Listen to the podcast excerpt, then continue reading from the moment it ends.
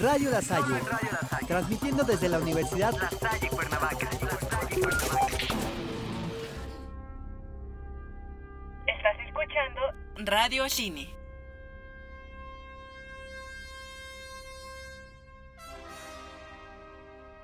Hola, mi nombre es Yanis Míguez y seré tu conductora en este programa. Espero que te lo estás pasando bien. El día de hoy hablaremos sobre tres grandes compositores en el cine. Toda la música que escucharás a continuación va a ser instrumental, pero antes de que pienses que puede ser aburrido o tedioso, déjame decirte que no. La verdad es que a mí me apasiona muchísimo este tipo de bandas sonoras en películas de ciencia ficción y de fantasía, entonces me adentré a estudiar bien los temas, conseguí fuentes que me pudieran informar para poder compartirte mejor cómo estas composiciones son increíblemente maravillosas. Al final te voy a dejar las referencias y vamos a darle.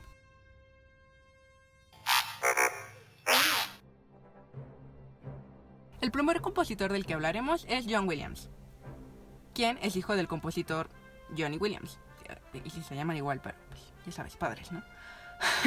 su padre era un gran baterista en una banda de jazz, por lo que cuando nació su hijo, pues, es este caso de un niño prodigio que puede estudiar desde muy pequeño algo que lo va a hacer grande. Entonces lo metió a la escuela Juilliard de Nueva York. Esta escuela es como el Harvard de la música, en el que empezó a estudiar solfeo desde los 5 años, o sea, algo increíble que lo fue acompañando en el resto de su vida. Ya llegando a una etapa juvenil empezó él a tocar también en una banda de jazz, lo cual fue muy significativo para sus obras, ya que muchas de sus piezas tienen este sentido como de jazz progresivo, porque incluso son, compositores de la época moderna que lograron agarrarse de todos los elementos de una orquesta clásica y al mismo tiempo combinarlos con estos nuevos elementos de la actualidad, compaginarlos y hacer algo increíble para poder lograr musicalizar cosas que no existen, cosas de ficción, que tenemos que darle sonido.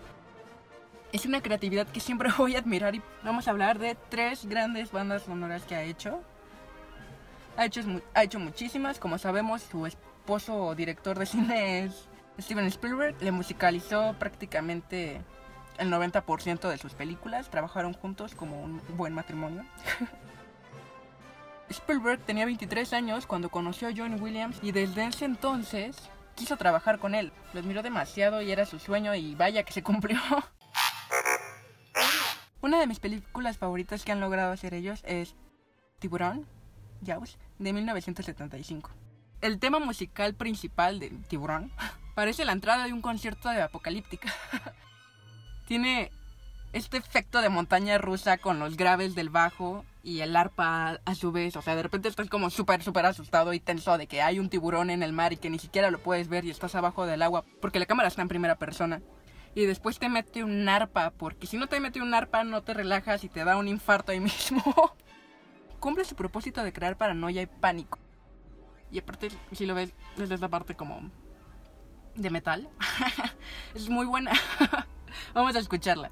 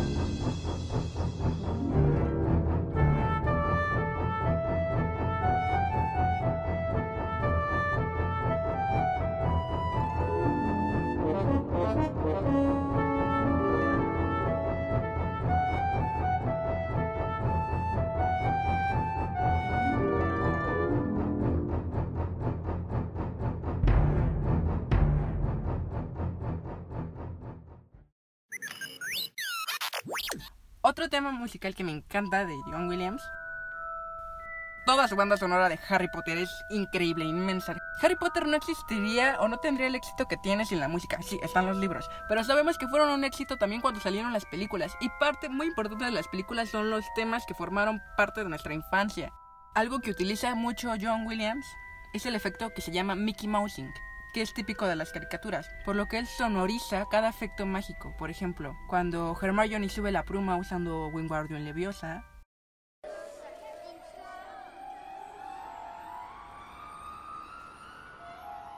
o cuando Dumbledore apaga los faros, o la profesora McGonagall se transforma.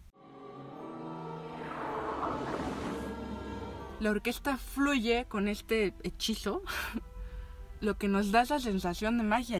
Uno de mis temas favoritos es el de Hedwig, porque por un lado tenemos a Hedwig volando por todo el mundo mágico y tiene su propia canción. Y por el otro lado tenemos el mundo mágico con su propia canción. Y ambos convergen para mostrarnos en el inicio cómo es este mundo mágico y cómo suena. Sé que es redundante, pero es maravilloso. Es como un perfecto vals en que ambas músicas van bailando tras otra para reconstruirnos y adentrarnos en todo este mundo, porque aparte al ser la primera película, tienen que dejarnos muy en claro cómo funciona esto de la magia, si no las otras seis se nos van a hacer súper pesadas y aburridas. Y la música es un elemento importante que no vemos, pero que nos ayuda a anclarlo. Vamos a escucharla.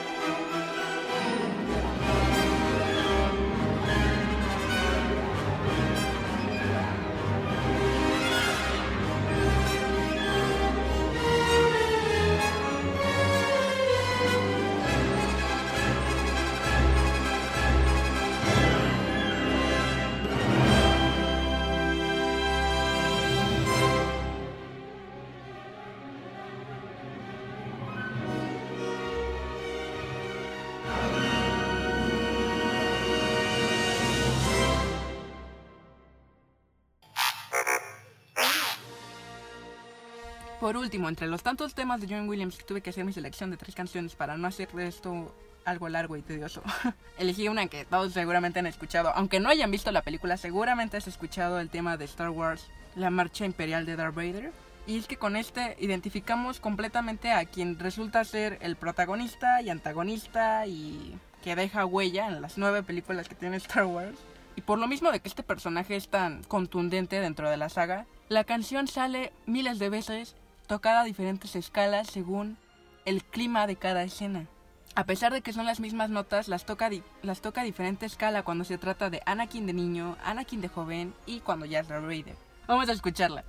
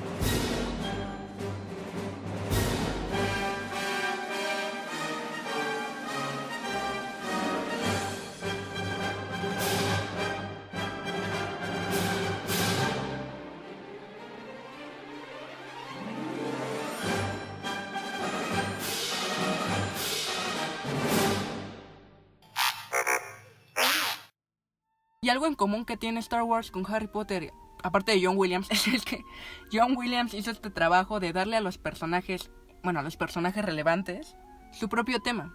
Por ejemplo, este de fondo que está sonando, que es el de, el de Leia, el cual suena tan bello y hermoso como ella.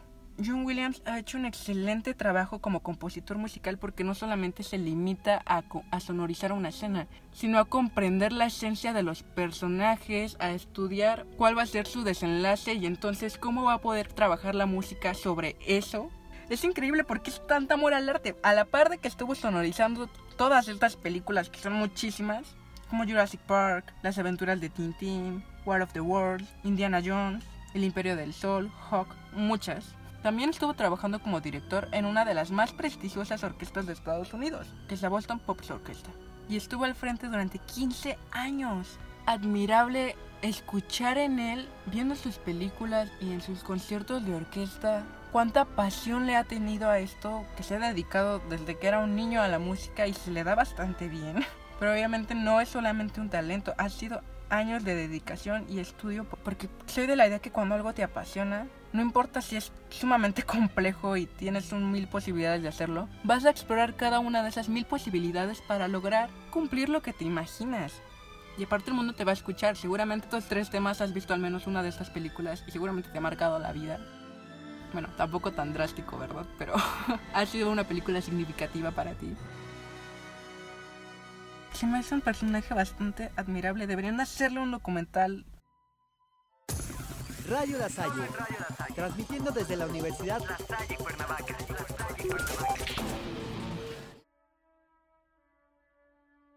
El segundo de los directores del que hablaré es uno de mis favoritos y no es tanto por su trayectoria o si es mejor o peor que los otros. No, es, es más algo personal y emocional. Ennio Morricone, quien es famoso por haber musicalizado La Misión, Sin Tocables, Lolita, la versión de 1997. Y bueno, él destacó muchísimo en su carrera en 1960, así como John Williams tiene Steven Spielberg, Ennio Morricone tiene a Sergio Leone. Son como matrimonios del cine ocultos que hay ahí. Se hizo muy famoso con Sergio Leone en los filmes de subgénero Spaghetti Western. Y aunque él le molesta que sea recordado solamente por estos, porque también ha hecho otro tipo de composiciones, no se puede evitar. Él es el padre, el maestro de esta música. Gracias a él sabemos cómo se escuchaba el medio oeste, para aquellos que sean super fans de estas películas. Y una de las más emblemáticas es El bueno, el malo y el feo, grabada en 1966. Así que vamos a escucharla. Ooh, ooh.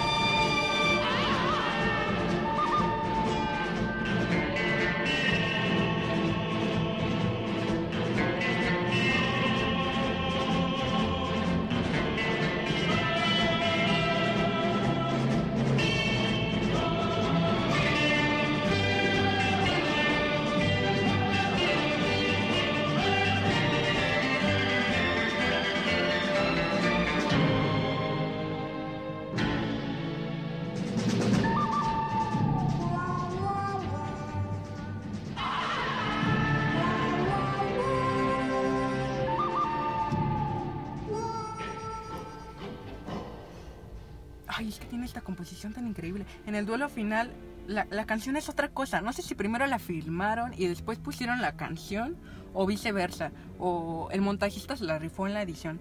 Pero el resultado es sublime porque tal cual quedan los planos con, conforme va pasando la canción y te creas este suspenso de quién demonios le va a disparar a quién primero y quién se va a morir y quién va a vivir. Y ya díganme, maldita sea, ¿quieres gritarle a la maldita pantalla? se le da muy bien esta onda del oeste. Y también por eso mismo, para los fans de Quentin Tarantino, él también musicalizó Django y Los Ocho Más Odiados, así como muchos otros temas, porque sabemos que este director, Tarantino, se caracteriza mucho por el amor a las películas western. Entonces, pues claro que utilizó a Ennio Morricone para sus películas. Y lo interesante de esto es que logran mezclar este tipo de géneros, porque son historias diferentes. La música de Ennio Morricone en las películas de Tarantino no pueden dejar de ser western, pero al mismo tiempo Tarantino nos puede meter una escena de ninjas que nada que ver con lo western, pero la música nos da una conexión tan increíble que en vez de pensar que no va a combinar, nos crea un mundo completamente diferente en el que sí encajan perfectamente, en el que Japón suena igual que el Medio Oeste. Entre estas grandes obras que hizo Ennio Morricone para Quentin Tarantino, que te, en una de las más famosas y escenas inolvidables es la de Kill Bill, que es la reina o la juena o la juena o la reina, muy emblemática de Kill Bill, así que vamos a escucharla.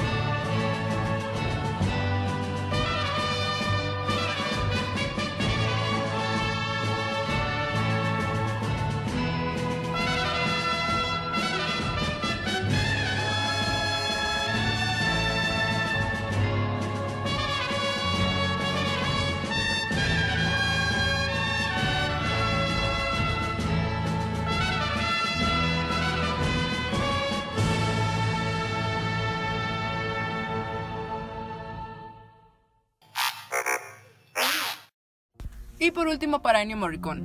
Para salirnos de esta línea Spaghetti Western que tanto lo estigmatiza, quiero hablar sobre su soundtrack de Cinema Paradiso. Para quienes hayan visto esta película, es algo muy conmovedor y si te encanta el cine vas a amar esta película en cada fibra, en cada escena. Su música es lo que le da toda esta belleza. Te transmite todo este amor, esta calidez, estos sueños de infancia llenos de positivismo y de alegría y de sí, lo quiero hacer. Pasión de un despertar que has encontrado tu propósito de vida. No sé, es que simplemente tan poética la canción por sí sola. Vamos a escucharla.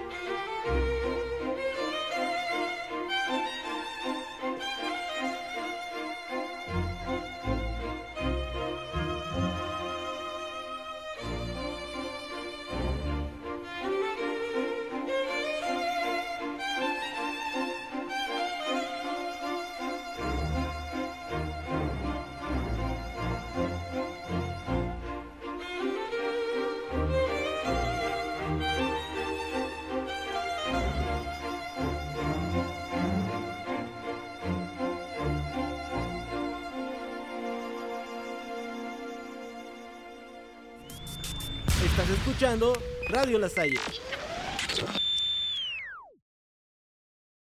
Y por último, nuestro tercer gran compositor.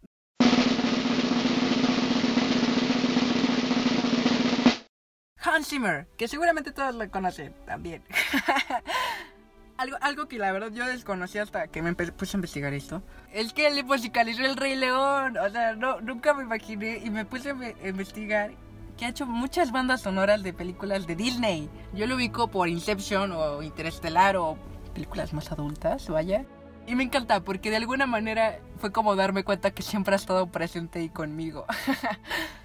o bueno, no conmigo, ¿verdad? Pero yo he estado presente y con él en sus películas. Una de ellas y la que más me encanta es El Rey León. Esta película marcó mi infancia e incluso todavía parte de mi adolescencia la sigo viendo. Algo curioso es que normalmente ubicamos estas películas por las canciones que podemos cantar. Se vuelven para algunos nuestros himnos de vida, vaya. Yo quisiera ya ser el rey.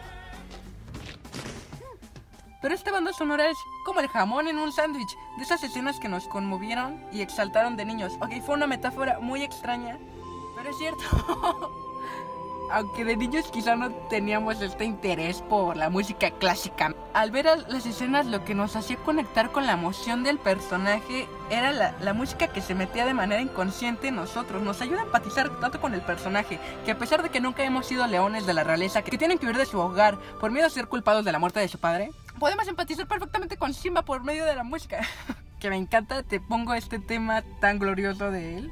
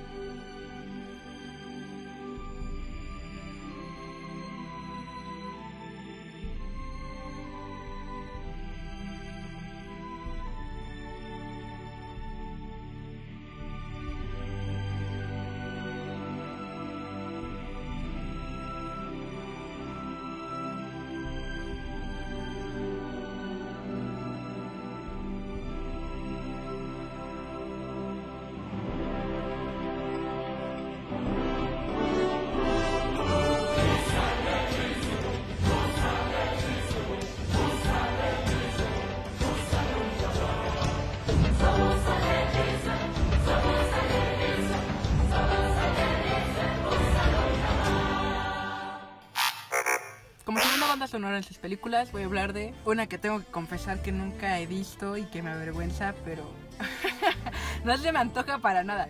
Pero he escuchado la banda sonora y me encanta. Yo soy de esas personas que escucha bandas sonoras. Conozco más bandas sonoras de las películas que he visto, seguramente. Y esta es una de ellas. Y es de Los Piratas del Caribe, 2007. No sé de qué va la historia, no sé de qué se trata, pero la canción de Pilotos del Caribe en el fin del mundo está increíble. O sea, usa una guitarra eléctrica en medio de la orquesta y queda perfectamente bien. creo que, y creo, no es justificación, pero creo que no tengo que ver la película para entender la potencia del mensaje que quiere transmitir con esto. O sea, te hace sentir en medio del mar, de una aventura, de una epifanía.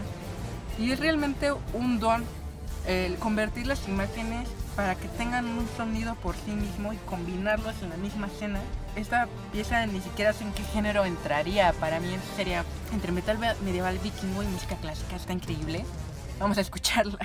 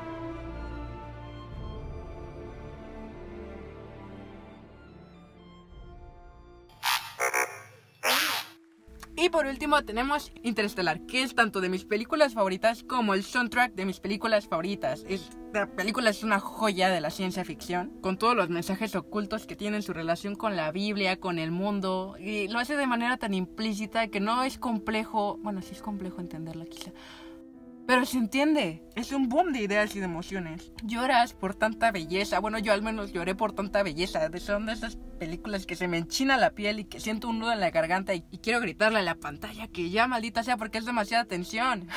Y es algo que logra la música. Dentro de la producción musical hay una técnica llamada muro de sonido, que la creó Phil Spector. Él, en vez de grabar solamente un bajo, una guitarra, una batería y una voz, graba dos bajos, tres baterías, cinco guitarras, coro, trompetas y luego las junta en una habitación que tenga eco. Normalmente cuando grabas una canción buscas que no haya eco en absoluto, él hace lo contrario. Esa grabación la mete en la habitación del eco, porque no le importan las reglas, es un rebelde, sabemos que de los rebeldes salen las ideas más increíbles del mundo. Y entonces en esta habitación graba el eco, lo que crea este muro, porque es una placa en la que se terminan de juntar y de pulir todos estos elementos. La grabación del eco de todos los instrumentos juntos. O sea, no sé cómo rayos se les ocurren estas cosas. Y más cuando normalmente que la música es un arte tan estricta y matemática de así son las cosas y así va a pasar para que suene bien. De repente, como en todo, ¿no? Las reglas están para romperse y cuando los músicos lo hacen, ¡pum! Explota. Hacen cosas increíbles que en la vida se le hubiera ocurrido a alguien. Y este efecto que creó Phil Spector fue fundamental para la creación que hizo Hans Zimmer en Interstellar. Porque al ser una película del espacio, tiene que ser algo grande, imperioso, sin dejarnos tiempo para poder respirar y tragar saliva. Tiene que ser precisamente este muro de sonido, esta placa de emociones que nos lleve con el personaje a decir, sí, maldita sea, quiero salvar a la humanidad. Y esta reverberación suena y suena tan grande como la ola gigante, como es un agujero negro, como es toda esta presión en la que nos somete la película. Es simplemente súper bella. es una obra maestra. Vamos a cerrar con esta porque es la más increíble de todas. Vamos a escucharla.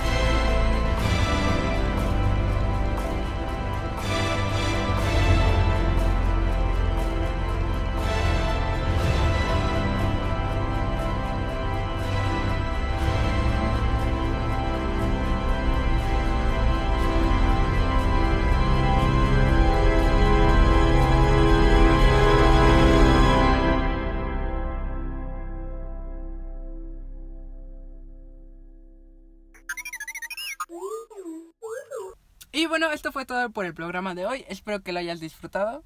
Aquí van mis fuentes de información. Esto del muro de sonido y el Mickey Mousing me lo enseñó. No es cierto, lo, bueno, sí me lo enseñó, pero lo vi en un video de YouTube. Te lo recomiendo ampliamente. Jaime Altozano. Él es un compositor de música y también es amante del cine. Y él lo que hace son análisis, así como lo que acabo de hacer, pero obviamente muchísimo más profesional y con imágenes. Te especifica cada escena, te explica de notas, de acordes, mayor, menor, tenor, no sé ni qué rayos habla. No, a veces no sé ni de qué rayos me está hablando, pero lo hace tan interesante que lo veo completo. y también saqué esta información de artículos de Libertad Digital, Game Soundtracks, Popcorn Links, Spin-off, la página fandom de Star Wars, Dude Magazine, artículos de la BBC y FM.